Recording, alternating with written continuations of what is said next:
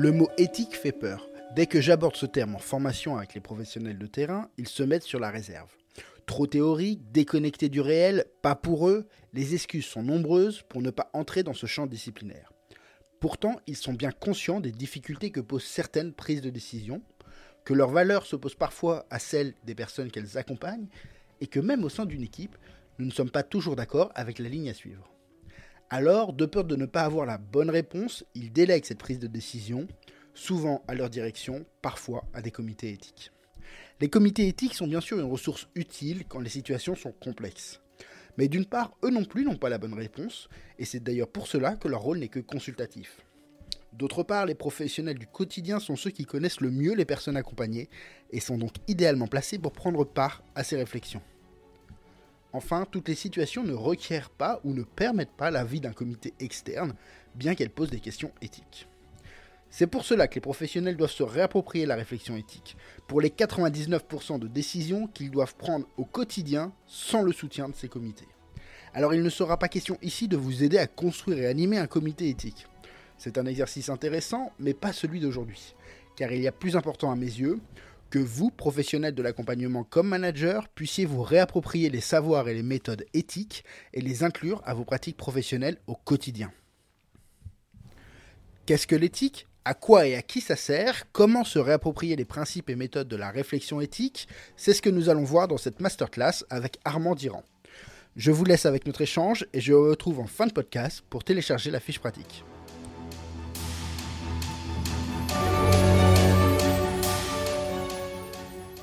Armand, bonjour. Avant de commencer, est-ce que tu peux te présenter rapidement euh, Alors, je m'appelle euh, Armand Diran.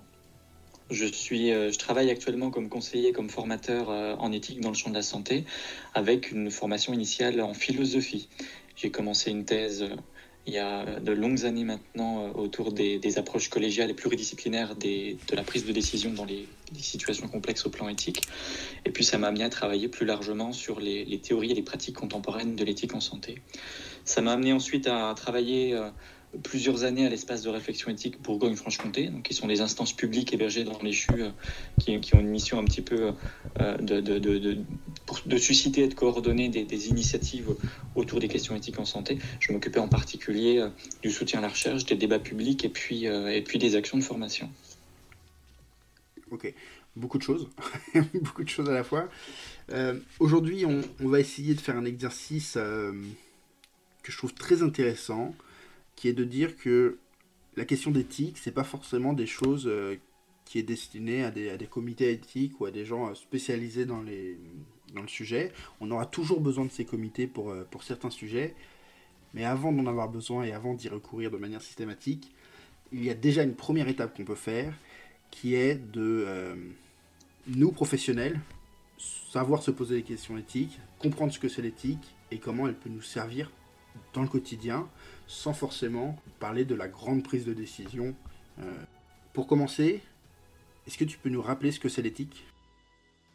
Oui, alors c'est une très très vaste question pour le coup, et tu as raison de rappeler qu'on en fait souvent un enjeu, un enjeu de savoir, un enjeu d'expertise, même si en pratique, c'est tout l'intérêt de sortir de cette représentation d'expertise. Mais forcément, dans les définitions, il y a quand même un, arrière-plan très théorique. Moi, c'est pas la façon dont j'approche l'éthique.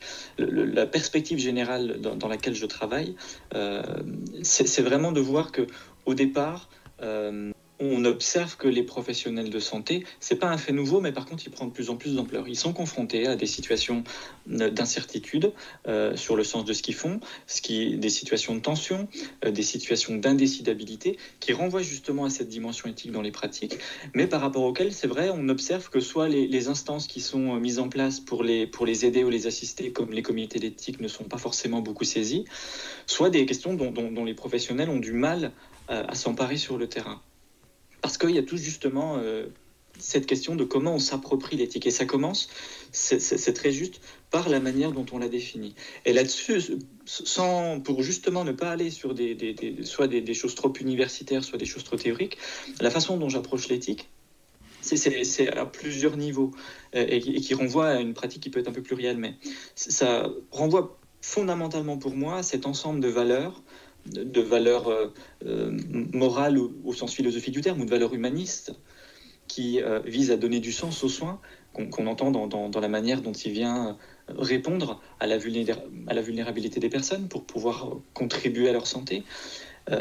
et cet ensemble de valeurs, on les mobilise et quand on parle de faire de l'éthique, c'est un peu cette dimension qui nous vient à l'esprit, euh, dans des réflexions, dans des réflexions qui permettent de prendre du recul sur la pratique, sur une situation, sur un acte, euh, sur un geste euh, qu'on pose, et puis qui, qui, vont nous permettre de réfléchir un peu au sens de ce qu'on fait.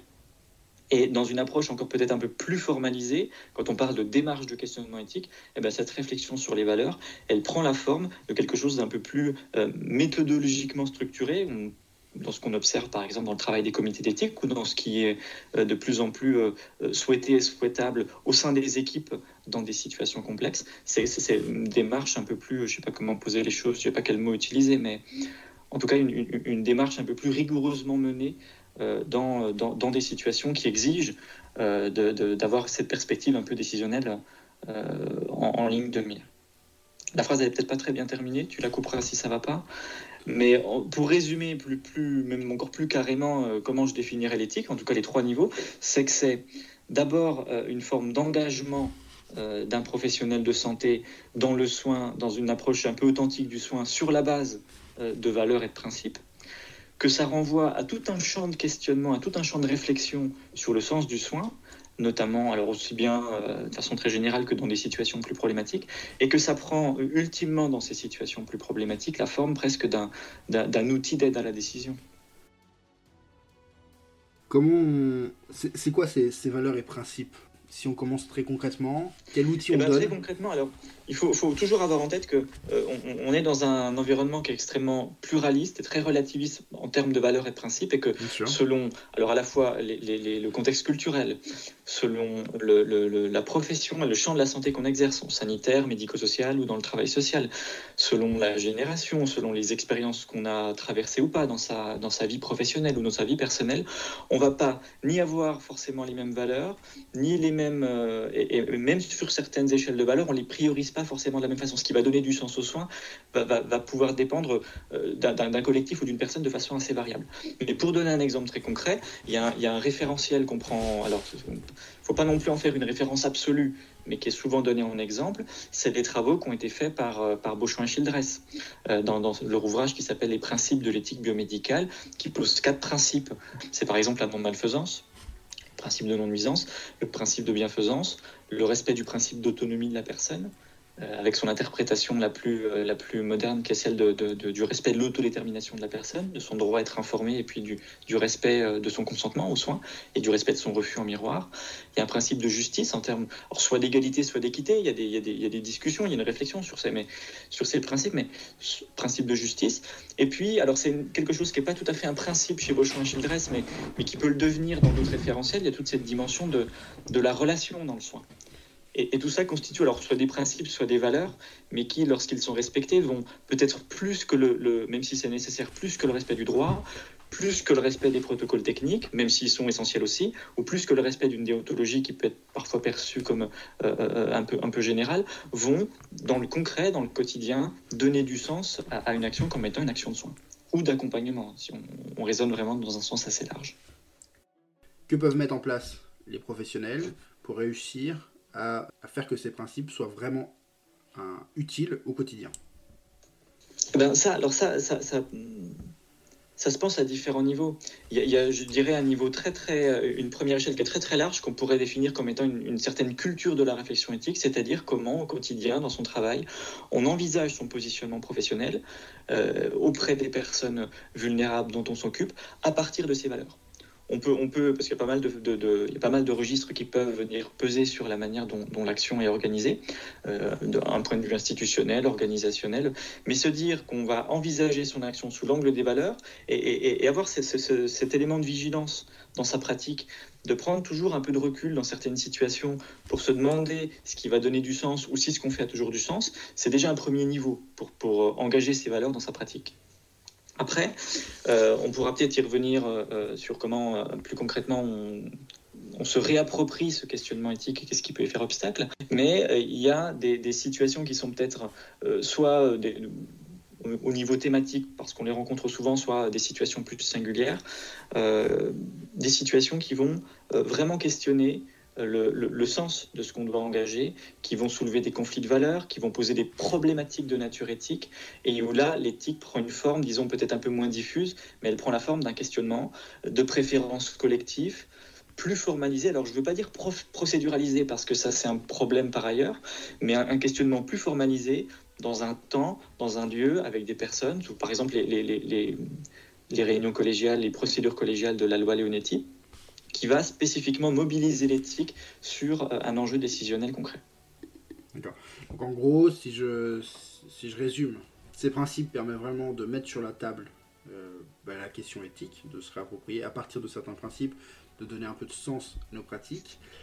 Et il y a un moment où, sur certaines situations très particulières, bah, ces principes peuvent montrer des, euh, limites parce qu'ils peuvent s'opposer les uns aux autres ou avoir des zones d'ombre qui laissent, prête à, qui laissent la porte à interprétation. Et donc là, c'est pas le signe que c'est une limite de ces principes, c'est au contraire un changement d'état où l'application de ces principes n'est pas suffisant. Il faut vraiment y réfléchir. C'est ça qui, c'est ça qui compte cette réflexion qui en sort. Il, peut y avoir, après, il peut y avoir une limite dans l'interprétation du principe. Je pense par exemple au, respect du principe d'autonomie. Euh, quand on a une vision euh, très maximaliste, très, très rationaliste, on est confronté un peu aux limites de ces représentations de l'autonomie quand on est face à une personne qui a des troubles cognitifs, par exemple, et qui est dans une situation d'opposition de refus. Donc il faut re-questionner parfois la définition qu'on donne de ces principes et l'interprétation qu'on en a. Après, c'est effectivement sur les, situations, la forme que ça prend. Disons que même pour le résumer, j'espère que c'est plus clair, mais pour le dire encore plus simplement, il y a cette vigilance au quotidien à avoir sur le lien, le rapport entre ces actes et les valeurs qui doivent leur donner du sens. Et quand on a cette vigilance à ce rapport, on voit parfois qu'il se trouve dans certaines situations, parce qu'il y a des enjeux plus complexes, que ce rapport il est fragilisé ou qu'il est un peu plus instable. Et là, on est sur une problématique éthique qu'il va falloir pouvoir euh, traiter euh, de façon un peu plus euh, méthodologique, en tout cas plus formalisée. Ok, je comprends. Est-ce que tu as un exemple de, de ça là, qui te vient à l'esprit? J'aime bien travailler, euh, surtout en formation continue avec des professionnels, en disant c'est quoi le dernier geste que vous avez posé, quel est le geste le plus habituel le plus banal pour vous en termes de soins, et euh, quelles sont pour vous les valeurs, toutes les dimensions qui vont en faire vraiment un acte de soin? Au-delà de la dimension technique. Et là, on arrive à, faire, on travaille en mind mapping par exemple, c'est intéressant de voir qu'il y a tout un tas de valeurs, notamment relationnelles, dans la communication, dans l'explication, dans l'information, dans la finalité de ce qu'on vise, qui nous renvoient à ces principes de non-malfaisance, de bienfaisance, de respect de l'autonomie, par exemple, de justice. Et donc, on, c'est comme ça qu'on peut avoir cette petite vigilance dans la réflexion au quotidien. On ne peut pas le faire en permanence parce qu'on ne peut pas être constamment en train de s'observer dans un miroir en train d'agir, mais c'est un petit exercice intéressant. Sur les situations plus problématiques, ce qui est intéressant de voir, c'est qu'il y a euh, au, moins, euh, au moins deux types de problématiques éthiques qu'on rencontre souvent. Le premier type de problématique éthique, je ne sais pas hiérarchiser, mais ce sont ces situations dans lesquelles les valeurs de l'éthique ne font pas problème en tant que telles, mais où elles s'inscrivent dans un contexte d'action plus large, où il n'y a pas que l'éthique justement où il y a des considérations pratiques, organisationnelles. on, a, beaucoup de patients, on n'a pas beaucoup de temps, euh, on a des conflits hiérarchiques. On a... Et donc, dans sa pratique, on ne va pas forcément être en capacité de donner à l'éthique, quand bien même on le voudrait, toute la place qui est la sienne. Si euh, dans le champ de la, dans, le champ de l'accompagnement des personnes âgées, par exemple, et même si je ne veux pas en faire un exemple généralisant, euh, il y a eu euh, ce qui revient souvent autour des toilettes le matin, quand euh, il y a peu d'aides-soignants ou d'aides-soignantes, beaucoup de résidents, et où les professionnels sont obligés de, mettre de côté certaines valeurs dans leur façon de travailler, c'est-à-dire d'être vraiment dans une efficacité technique rapide, et où la valeur, c'est cette valeur de rapidité, mais qui n'est pas forcément une valeur qu'on retrouve dans un référentiel plutôt humaniste dans le prendre soin. Et donc la forme que ça prend, c'est d'être, d'avoir cette vigilance, d'être en capacité d'identifier euh, ces situations où la, place de l'éthique elle est un peu relativisée ou marginalisée parce qu'il y a d'autres contraintes normatives qui s'appliquent, il y a d'autres injonctions qui sont là pour un peu remettre l'éthique au centre et voir comment on retravaille l'action soignante de façon plus signifiante. Et sur les situations qui vont soulever des conflits de valeurs, là on est plus sur, autant on avait des contraintes un peu externes dans le premier type de problématique, autant dans, les situations complexes au sens un peu intuitif du terme, c'est, le problème vient un peu en interne, c'est-à-dire que dans notre vision du soin, euh, on est confronté à différentes possibilités en pratique potentiellement contradictoires, mais qui sont toutes recevables d'un point de vue soignant. Par exemple, je ne sais pas si c'est encore un exemple qu'il est bon de prendre constamment, mais, mais la situation qui était celle de Vincent Lambert situation pour une personne en état végétatif ou de, ou de, ou de conscience minimale. Je ne sais plus exactement où on en était sur le diagnostic euh, à la fin, ça a quand même duré plus de dix ans. Euh, on était dans une euh, hésitation, dans une tension entre poursuivre son alimentation artificielle et le maintenir en vie ou arrêter cette alimentation. Et tout ça se faisait au nom de, de vision du soin alors, au nom du respect de la dignité de la personne à chaque fois, mais sur la base de valeurs qui étaient différentes et qui euh, rentraient en tension. D'un côté, ce qu'on, je ne veux pas me mettre à la place non plus des analyses qui pourraient être faites, mais c'est un, nouveau à titre d'exemple. Par exemple, euh, d'un côté, une, valeur éventuellement de non-malfaisance en ne voulant pas prolonger un état de survie dans des conditions qui n'auraient pas de sens, qui inciterait à arrêter euh, l'alimentation en hydratation artificielle, et inversement, peut-être une forme de principe de bienfaisance qui vise à prolonger la vie d'une personne qui n'a pas formellement, explicitement demandé à ce que euh, ces thérapeutiques actives soient interrompues.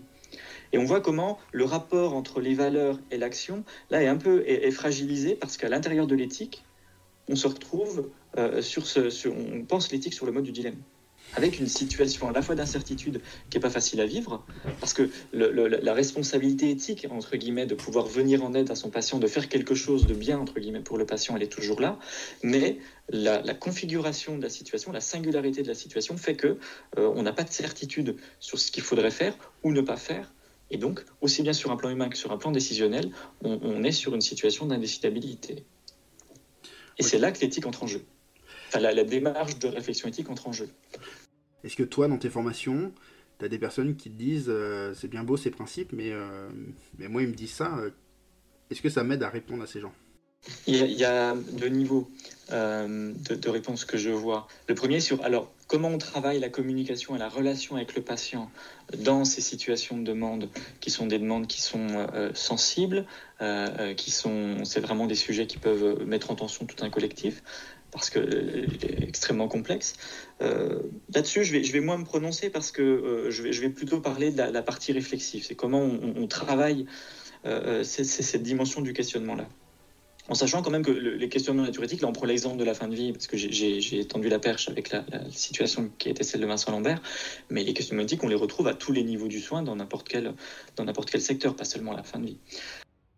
L'un des premiers enjeux pour le professionnel, c'est quand on est dans l'action, on, veut des solutions. Quand on a un problème, on veut le résoudre.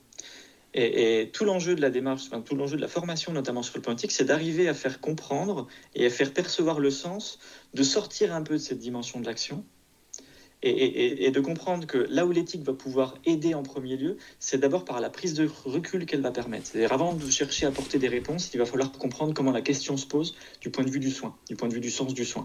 Et c'est tout ce travail sur l'explicitation des valeurs, sur l'explicitation des problématiques éthiques qui sont en jeu dans la situation, qui va être une, part euh, extrêmement importante, déterminante de cette démarche de questionnement éthique, même si on n'en voit pas forcément immédiatement euh, l'intérêt parce que ça n'apporte pas immédiatement de réponse.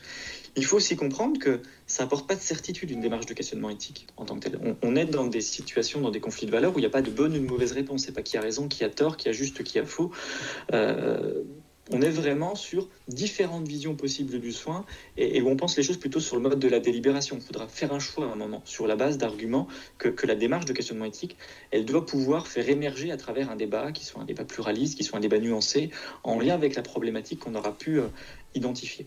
Et donc, un, comprendre que l'intérêt, c'est d'abord de faire un, un détour réflexif, qu'ensuite, c'est pas pour avoir des réponses définitives, mais que ça permet de retrouver du sens on n'a pas forcément plus de réponses certaines à la fin. Par contre, les réponses qu'on y apportera dans l'action, les choix que l'on fera, à travers la démarche éthique, on aura pu leur donner plus de sens.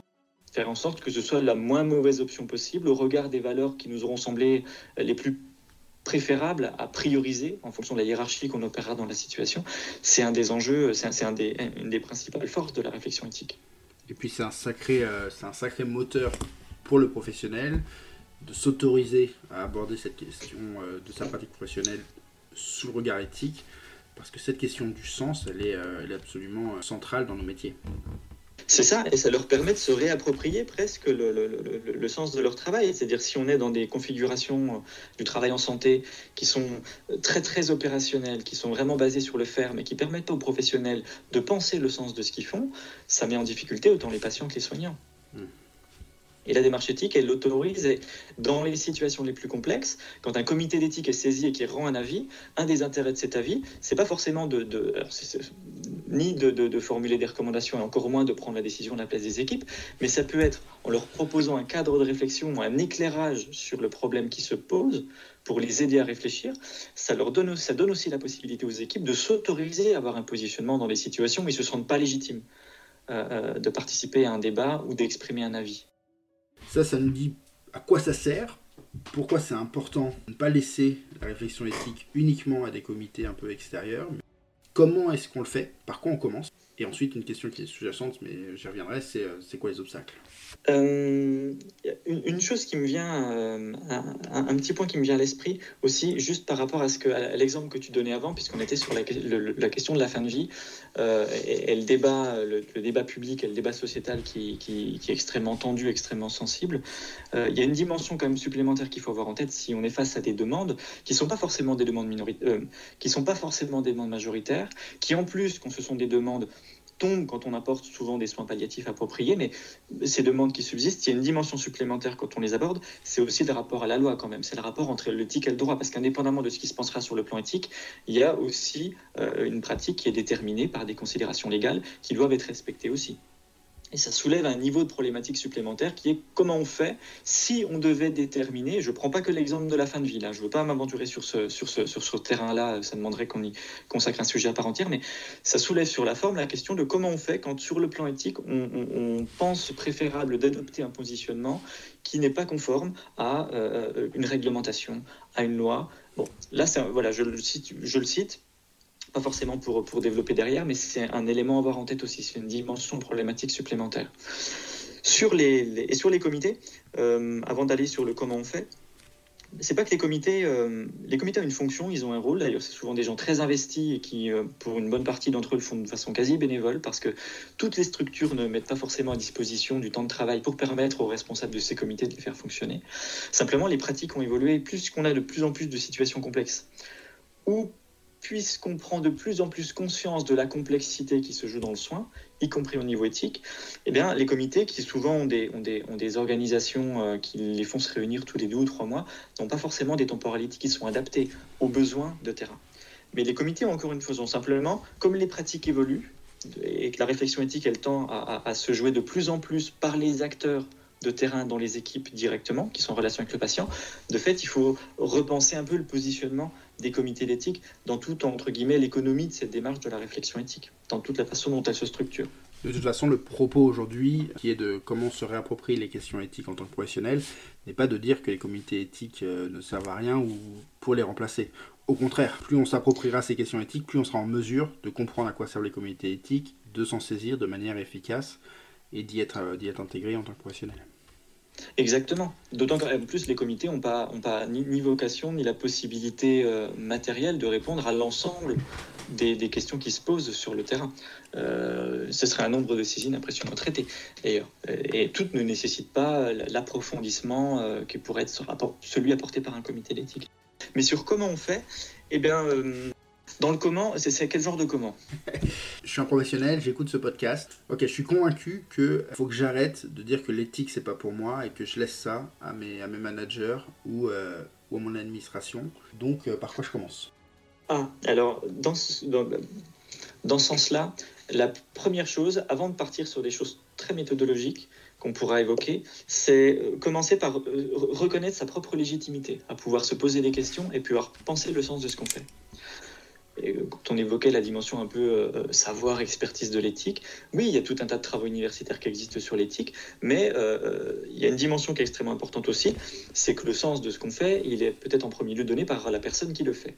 Et à partir du moment où vous êtes en relation avec une personne vulnérable, que vous prenez en charge un patient, que c'est vous qui allez intervenir pour répondre à son besoin et pour lui venir en aide, vous avez toute légitimité à pouvoir questionner, réfléchir, à mettre en débat le sens de ce que vous faites. Et la contrepartie, c'est qu'il y a aussi une notion, mais qui, qui, peut faire peur un petit peu, mais, mais, mais ce n'est pas du tout dans cet esprit-là que je le dis, c'est aussi une notion de responsabilité.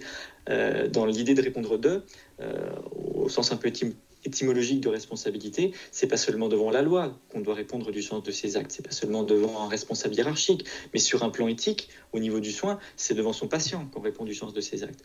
Et donc, euh, à partir du moment où on engage quelque chose auprès de ce patient, il est normal tout autant qu'il est légitime de pouvoir se poser des questions sur le sens de ce qui est fait. Ne serait-ce que pour pouvoir en parler, le communiquer, le valider, obtenir un consentement, et puis se dire qu'on vient effectivement s'inscrire dans une démarche euh, en termes d'intégrité et d'authenticité qui est celle du soin. Ça, c'est un premier élément. Reconnaître et, accepter d'être légitime. Et ça nous donne aussi une notion qui est importante, c'est pourquoi est-ce que c'est pas, euh, par exemple, pourquoi est-ce qu'on peut considérer que c'est pas au comité d'éthique de prendre les décisions? Eh bien, parce que euh, moi, je participe par exemple à des comités d'éthique. Euh, ça me semblerait euh, problématique. Alors, pas dans un sens, c'est pas dans une optique de déresponsabilisation. Quand on est en comité d'éthique et qu'on participe à la réflexion autour d'une situation, on sait que plus ou moins indirectement, on va peut-être avoir une influence sur les choix qui seront faits. Donc il faut mesurer toute cette responsabilité des membres dans leur participation au comité d'éthique. Pour autant, est-ce que ça, ça nous semblerait normal au plan sociétal, au plan éthique? Enfin, Ça pourrait être un sujet de débat, hein, mais qu'une une personne qui ne nous connaît pas, qu'on n'a jamais vu, avec qui on n'a jamais été en relation, euh, bénéficie ou subisse les conséquences de choix qui seront faits par des personnes dans un comité. Moi, ça me poserait problème qu'une personne que je connais pas, je vois les situations qu'on discute dans le comité, ça me poserait problème d'avoir un impact positif ou négatif sur sa vie sans que euh, euh, j'ai jamais été en interaction avec elle. Donc c'est ce qui fait aussi la légitimité des professionnels à pouvoir réfléchir, euh, de pouvoir s'inscrire dans une démarche de réflexion éthique, c'est qu'ils sont les premiers concernés et les premiers légitimes dans l'histoire. Ils doivent se sentir légitimes, j'ai bien entendu. Et à ton avis, si tu devais faire un petit diagnostic rapide, pourquoi est-ce que c'est pas si évident que ça qu'ils se sentent légitimes? Petit diagnostic rapide, c'est alors trois raisons, enfin trois ou deux ou trois, quelques raisons qui viennent peut-être spontanément. On est quand même dans un environnement en santé qui est très hiérarchisé. D'accord. Et, avec une hiérarchie des savoirs euh, symboliques qui sont données qui font que euh, aide-soignant ou une aide-soignante ne se sentira pas forcément légitime pour remettre en question le sens d'une prise en charge euh, devant un médecin, un chef de service, ou une personne qui, euh, même si c'est pas fonctionnellement son responsable hiérarchique dans le système de santé, mais qui a symboliquement un poids hiérarchique plus élevé, il y a cette dimension-là. Il y a le fait que l'institution dans son ensemble, ne, même si ça change, même si ça change, j'en fais pas une généralité, mais ça se retrouve pas partout, n'incite pas forcément à considérer le temps de la réflexion, le temps du questionnement du sens comme étant du temps soignant. Donc on n'est pas incité à le faire, voire on n'est pas autorisé à le faire. Donc là-dessus, se sentir légitime en, tant que professionnel de santé à pouvoir questionner le sens quand on est pris dans des logiques d'organisation de son travail qui ne reconnaissent pas la valeur de, cette réflexion-là, c'est difficile aussi. Et puis, euh, ça tient à peut-être, peut-être, c'est peut-être une hypothèse, que je formule comme ça, au fait que il y a mine de rien pas une dimension d'expertise intellectuelle là-dessus. Par contre, il y a une forme d'intellectualisation de ce qu'on fait. Ça demande de prendre un recul réflexif. Alors, dans certaines professions, euh, l'analyse de la pratique, c'est des pratiques qui sont, qui, sont, intégrées, qui sont répandues, même s'il faut le, le, le, revoir un petit peu, euh, même si sur le plan éthique, ça demande de penser les choses un peu différemment. Mais le soin, peut-être par exemple, notamment dans les traditions du care, tu sais, le, vraiment le prendre soin, qui est, extrêmement, qui est assez fondamental aussi dans la manière dont, sur le plan éthique, on peut penser le soin. Le, care, c'est de la pratique, c'est du faire. Le care, il se dit pas il se réfléchit pas, il se, il se fait. On parle de ces, notions, hein, de ce concept de, silence du Caire, par exemple, qui, fait d'ailleurs qu'on invisibilise beaucoup ces pratiques euh, des professionnels qui portent le Caire. Mais comme euh, le soin, il se fait et qui se dit pas, c'est pas forcément évident d'arriver en tant que professionnel à pouvoir euh, conscientiser, prendre du recul et réfléchir sur sa propre pratique. Ok, donc on commence par, euh, par s'autoriser à le faire et par se sentir légitime euh, pour se poser ces questions et prendre ce recul euh, indispensable à la pratique. Ok. En termes de, en termes de méthodologie, est-ce qu'il y a des, des, choses à faire? Je vais faire, alors je sais pas ce je connais pas la valeur de ma réponse, mais il y a une chose qui me vient tout de suite à l'esprit. En termes de méthodologie, il y a une chose à faire, c'est d'abord d'être méthodologique. Parce qu'il ne suffit pas, euh, puis on parle aussi d'interdisciplinaire. On pourra parler de la partie collective qui est extrêmement importante aussi, parce que c'est un peu comme la notion de dignité. Des fois, c'est des notions, on a tellement l'habitude de les entendre, on ne sait plus exactement ce qu'on met derrière et, pourquoi c'est important de les mobiliser.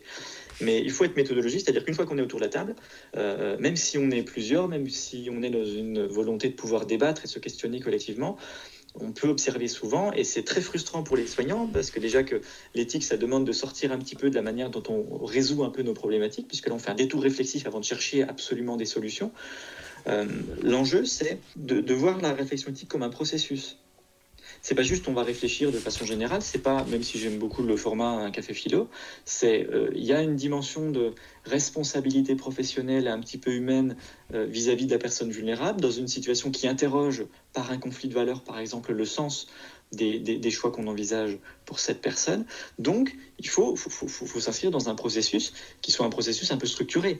De quoi on part Quel est le problème comment on réfléchit par rapport au problème, quelles sont les différentes options, comment on les argumente, comment on en débat, euh, comment on arrive à, initier un dialogue autour de ces options, pas dans un rapport de force, mais pour essayer de voir si on peut trouver d'autres possibilités, d'arriver un petit peu à nuancer certains arguments par d'autres, euh, euh, de trouver des formes de compromis, et, ensuite d'arriver à délibérer. Parce que si je dis qu'il n'y a pas de bonne ou mauvaise réponse, c'est-à-dire qu'au terme du débat, vous pouvez débattre pendant deux heures, même si c'est un débat de très bonne qualité, surtout sur des situations très complexes, la solution, ne va pas émerger d'elle-même. C'est à travers le débat, on se donne la possibilité d'éclairer un peu plus la complexité, d'être un peu plus au clair sur l'ensemble des possibilités pratiques et des valeurs ou des principes ou des hiérarchies de valeurs ou de principes qui leur donneront du sens. Et ensuite, il faut pouvoir soit trancher, soit faire une, une, hiérarchie entre ces différents scénarios. Donc il faut pouvoir décider.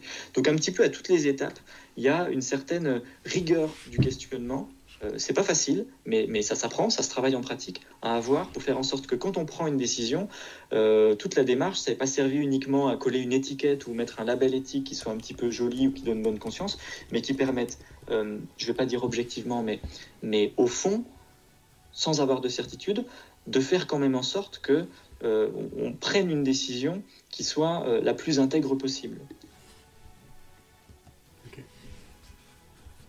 On devrait prenne une décision qui soit la plus signifiante possible pour, les pour l'ensemble des personnes qui sont impliquées dans la situation. Tu, comment tu construis cette, euh, cette, structure Enfin, je vois bien le besoin de structurer les choses. Du coup, je suppose que, euh, que le professionnel seul a peut-être un peu de mal à le faire. Est-ce que c'est euh, c'est peut-être au, responsable d'équipe de s'emparer de cette question et d'au moins de la structurer? Oui, et, un peu moins oui. Enfin, il y a une responsabilité, il y a, une, vraie fonction des cadres de santé, par exemple, dans euh, la, mise en œuvre, euh, l'instauration d'une culture de la réflexion éthique et, la possibilité de mettre en œuvre ces démarches de réflexion éthique. Mais avant ça, ça nous renvoie quand même à la dimension collective de ce questionnement. C'est important d'avoir un questionnement structuré, mais il faut aussi, euh, c'est ce critère qu'on met presque en premier avant la question de la structuration de la réflexion, qui est celui de la, la collégialité, de la pluridisciplinarité, en tout cas de l'approche collective. Et ça, c'est important parce que là, on parle de structurer une réflexion, mais il faut d'abord avoir une situation à partir de laquelle structurer la réflexion. Et donc, il faut pouvoir identifier des situations problématiques. Et ça, d'abord, il faut quand même. Euh, et il y a tout un tas de choses qui, jouent contre ça au quotidien. D'abord parce que euh, quand on est euh, le nez sur le guidon un petit peu, on n'a pas toujours la possibilité de prendre le recul réflexif. Je reviens sur l'importance de reconnaître le temps de la réflexion comme étant soignant et la légitimité et le droit d'un professionnel de questionner le sens de son soin individuellement et collectivement pour les équipes.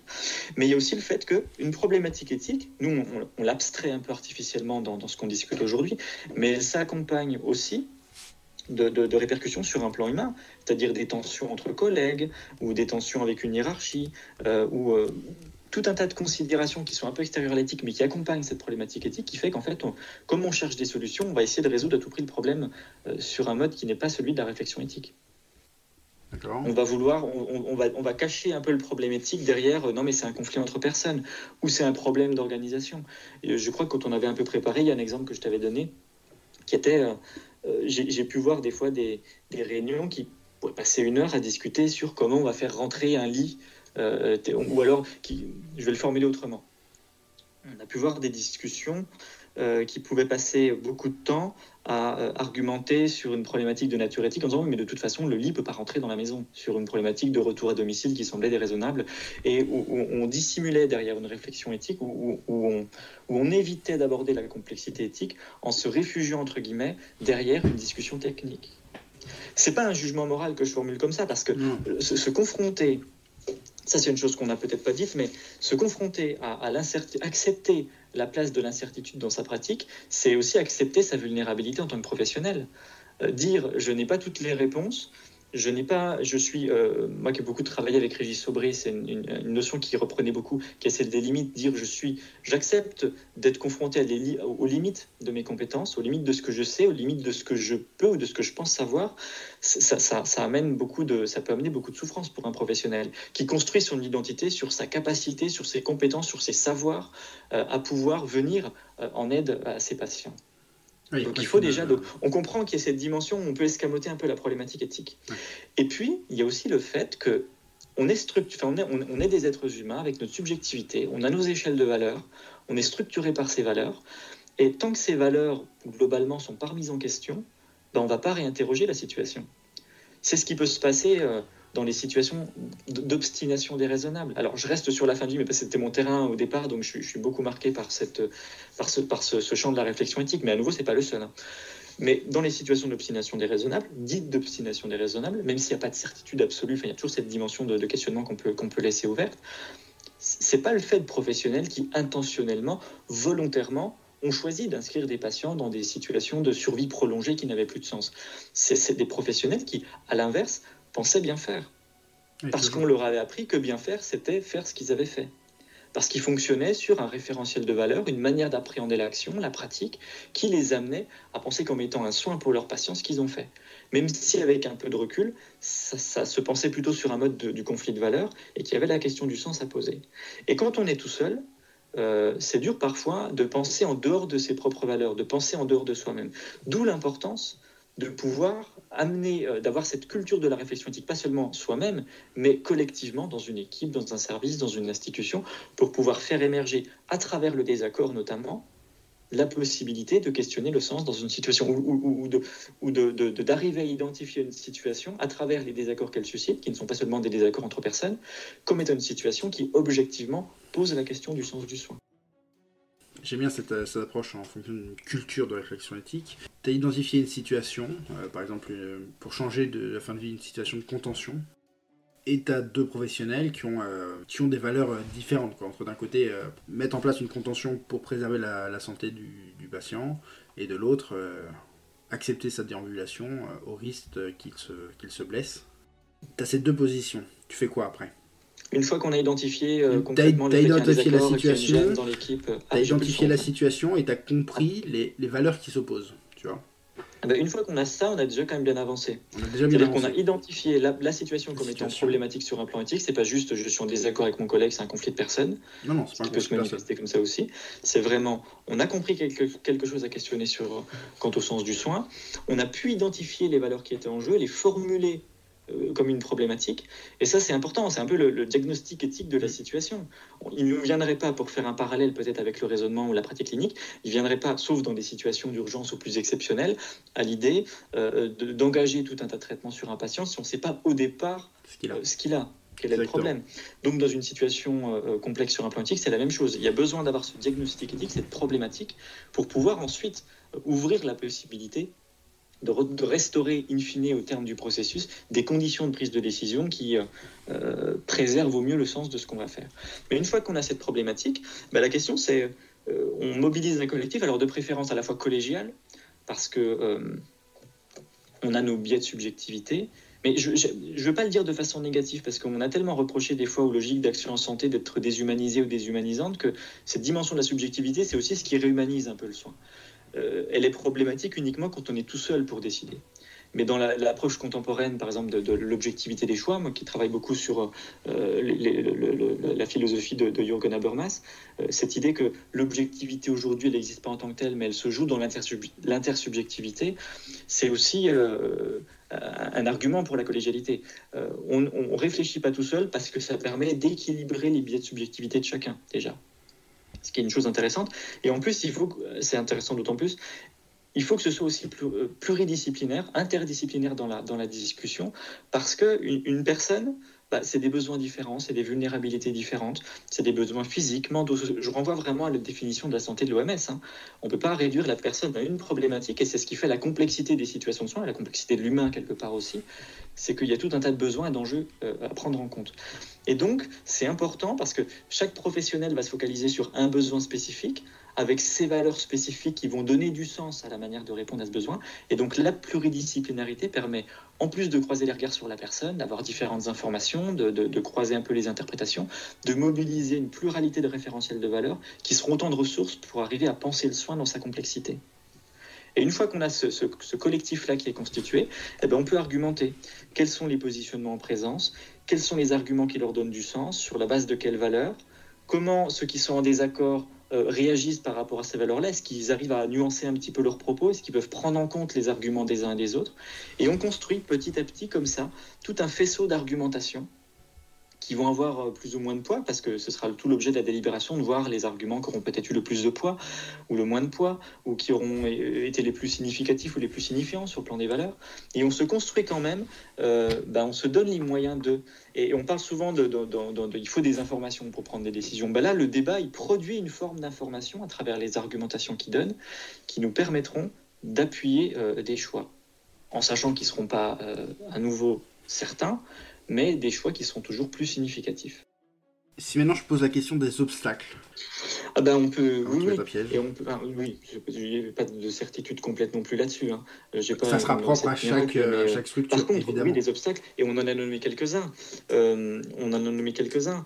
La, la, question de la vulnérabilité face à l'incertitude, c'est ce qui peut nous empêcher d'investir ce champ de la réflexion éthique, parce qu'on va préférer se rassurer par d'autres moyens. Et ça demande de revoir vraiment son, ce qu'on entend par identité professionnelle. Hein. Je me souviens sur un DIU, il y a une, infirmière coordinatrice en EHPAD qui avait eu un propos que j'avais trouvé extrêmement euh, juste et éclairant, qui disait que ce DIU, ça avait changé beaucoup de choses pour elle dans la manière dont elle se concevait en tant que professionnelle. Avant, elle fondait euh, euh, sa compétence sur ce qu'elle savait faire. Et après avoir travaillé sur ce DIU, elle se pensait comme professionnelle à partir de sa capacité à pouvoir remettre en question ce qu'on pensait savoir bien faire. Et donc c'est un, tournant à prendre, hein. mais ça peut être un obstacle si ça nous fragilise trop de se confronter à une forme d'impuissance dans euh, l'incertitude auquel nous confrontent les, les dilemmes éthiques. L'autre obstacle, c'est euh, euh, le, fonctionnement de l'institution qui ne reconnaît pas forcément ni les référentiels de valeur éthique, ni le, temps passé à réfléchir, à questionner et à penser le sens du soin comme étant un temps qui participe pleinement du soin. Et ça, c'est fondamental. Il y a cette notion dont on a forcément entendu parler, euh, ce concept d'Anna Arendt, que celui de la banalité du mal, avec la, citation qui est très connue, qui dit c'est dans le vide de la pensée que s'inscrit le mal. Si on n'est pas en capacité de penser le rapport essentiel entre l'action et ses valeurs, on prend le risque que ces actions soient insensées et, l'insensé sur le plan humain, ça, porte un nom qui, qui, ça, c'est un mot qui est difficile parfois à entendre, mais à nouveau sans connotation morale. Euh, une action insensée dans le sens du soin, ça peut vite devenir une action maltraitante. Donc il faut que l'institution comprenne tout l'intérêt de pouvoir euh, euh, donner de la place à l'éthique comme registre, au même titre que d'autres registres qui doivent influencer et organiser le travail des soignants, notamment autour de pratiques spécifique, et en particulier la question de la pratique réflexive. Après, il y a aussi tout un tas d'obstacles, mais qui sont plus de l'ordre du fonctionnement de la vie sociale. Hein. Il y a des questions d'ego, il y a des questions d'enjeux de, de, pouvoir, euh, y a des, la vulnérabilité, c'est celle des soignants, ça peut être aussi celle au niveau des directions. Quand on est dans une direction, qu'on veut vraiment que les choses fonctionnent bien, qu'on respecte vraiment certaines règles, dans une vision peut-être un peu euh, déformée ou trop rigide de la démarche qualité, dire bah, finalement on ne sait pas tout, on n'est pas sûr, il faut introduire un peu de nuance, un peu de fluidité, un peu d'incertitude, d'inattendu dans un fonctionnement institutionnel, ça peut, ça peut euh, susciter de la crainte, ça peut même voir parfois susciter de la méfiance, puisque si l'éthique elle vient remettre en question des façons de faire, potentiellement, euh, en tant que directeur ou directrice d'un établissement, on peut avoir quelques craintes que ça vienne, euh, je le dis de façon euh, je, force le trait volontairement, mais que ça, amène la révolution ou le chaos dans l'institution, alors que pas du tout. Une réflexion éthique bien menée, qui, est vraiment dans sa, dans sa légitimité, dans, la légitimité de sa pratique, elle permet au contraire de renforcer toute la valeur de ce que fait l'institution, toute la légitimité de ce que fait l'institution. Et je pense, là, c'est une remarque très personnelle, enfin c'est une pensée très personnelle, que face à ce constat qu'il y a beaucoup de judiciarisation de la relation soignante, que les patients menacent de porter plainte ou les familles. Je pense que si on remettait un petit peu plus l'éthique au, cœur des pratiques des soignants, c'est-à-dire qu'on retravaillait dans la réflexion, dans la relation, dans la communication, le sens des choix qu'on fait dans des situations problématiques ou difficiles, euh, objectivement parlant et sur un plan humain, on, serait moins dans cette judiciarisation. C'est intéressant comme, euh, comme paradigme. Au lieu de penser que la judiciarisation, c'est euh, une nouvelle réalité avec laquelle on doit, faire, euh, la mettre comme, comme le résultat, non plus une cause, mais le résultat d'un changement de. Je pense que, ouais, que c'est quelque chose qui. bon, il y a des situations qui sont. Voilà, il y a besoin de judiciariser parce que si on est vraiment sur des pratiques inacceptables, là, pour le coup, il n'y a pas. Mais si on est sur des situations qui relèvent de la complexité éthique, où il y a vraiment un dilemme éthique, mais comme la situation de Vincent Lambert, moi je trouve qu'elle est paradigmatique. Il y en a eu d'autres dans d'autres pays, mais en France, on a quand même sur le plan juridique mobilisé énormément d'institutions, ça jusqu'au Conseil d'État. Et on voit comment ça n'a pas résolu complètement la question du sens à la fin, parce qu'il n'y a, pas de vérité absolue dans ce domaine-là.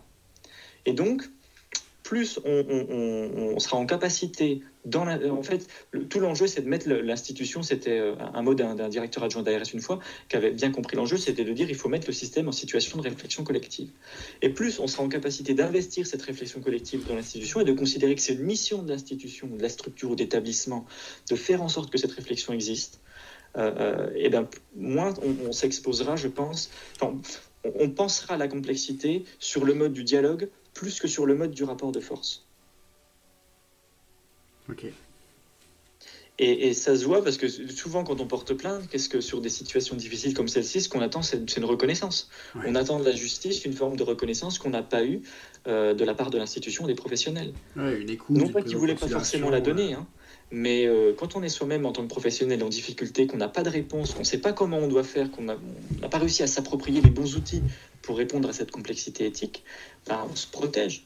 Et dans ces mécanismes de protection, il peut y avoir des choses qui sont vécues comme, comme violentes ou maltraitantes pour les, pour, les, pour les résidents, pour les patients, pour les usagers ou leurs proches.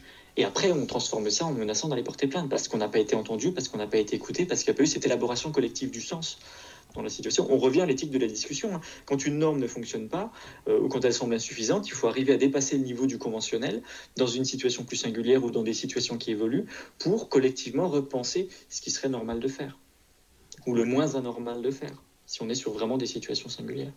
Ok, super, super, très clair. Et euh, je trouve que c'est une, excellente, euh, excellente manière de, reprendre encore un peu de hauteur sur, sur d'autres cas qui, qui, nous font peur, qui est cette judiciarisation du, soin. Une question que je me pose en, t'écoutant, hein, que j'avais pas du tout anticipé, mais qui est assez à la mode en ce moment avec, avec une nouvelle charte qui vient de sortir, c'est quelle est la place pour les chartes éthiques dans cette construction d'une culture de la réflexion éthique?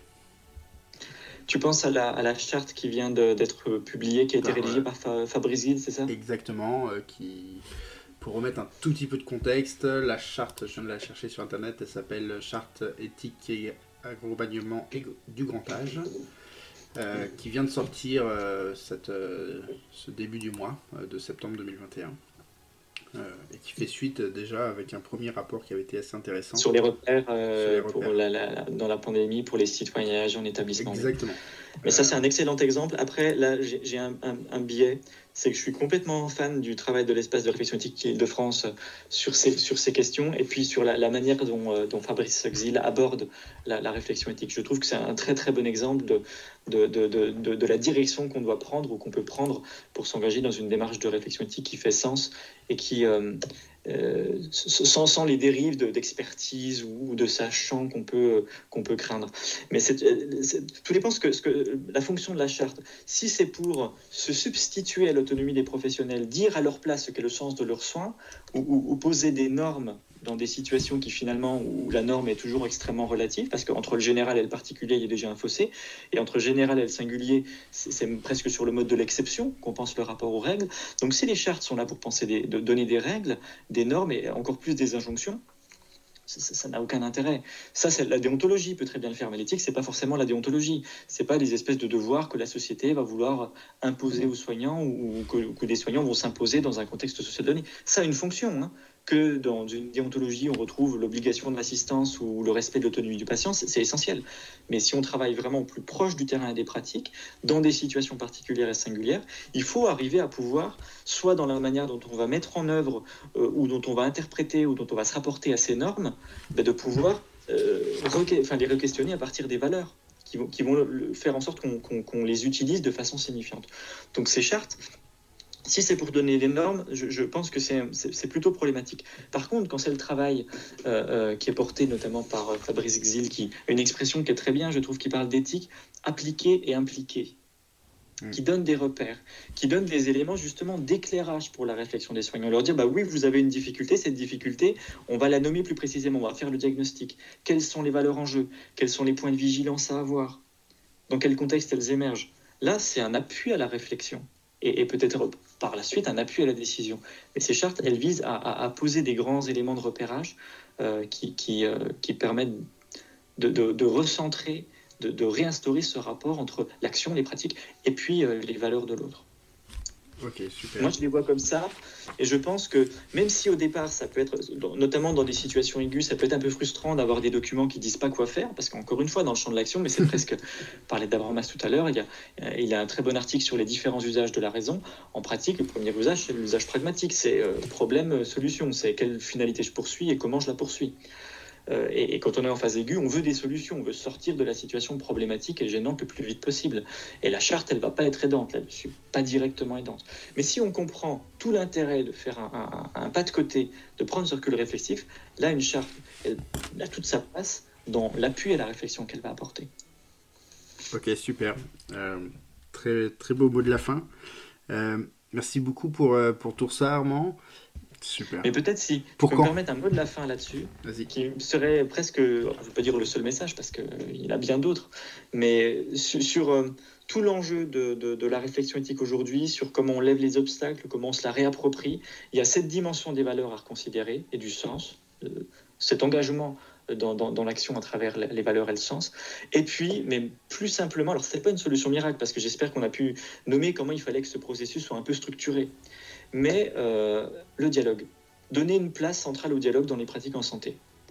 C'est-à-dire laisser la possibilité à l'ensemble des acteurs qui interviennent dans le soin de pouvoir dialoguer entre eux, de ne pas fonctionner avec des œillères, et de leur faire percevoir le dialogue non pas sur le mode du rapport de force, mais comme une forme d'enrichissement. Faire percevoir le désaccord, la différence d'opinion, non pas comme, euh, comme quelque chose qui doit conduire au conflit, mais comme quelque chose qui va constituer autant d'occasions d'enrichir une réflexion dans des situations complexes.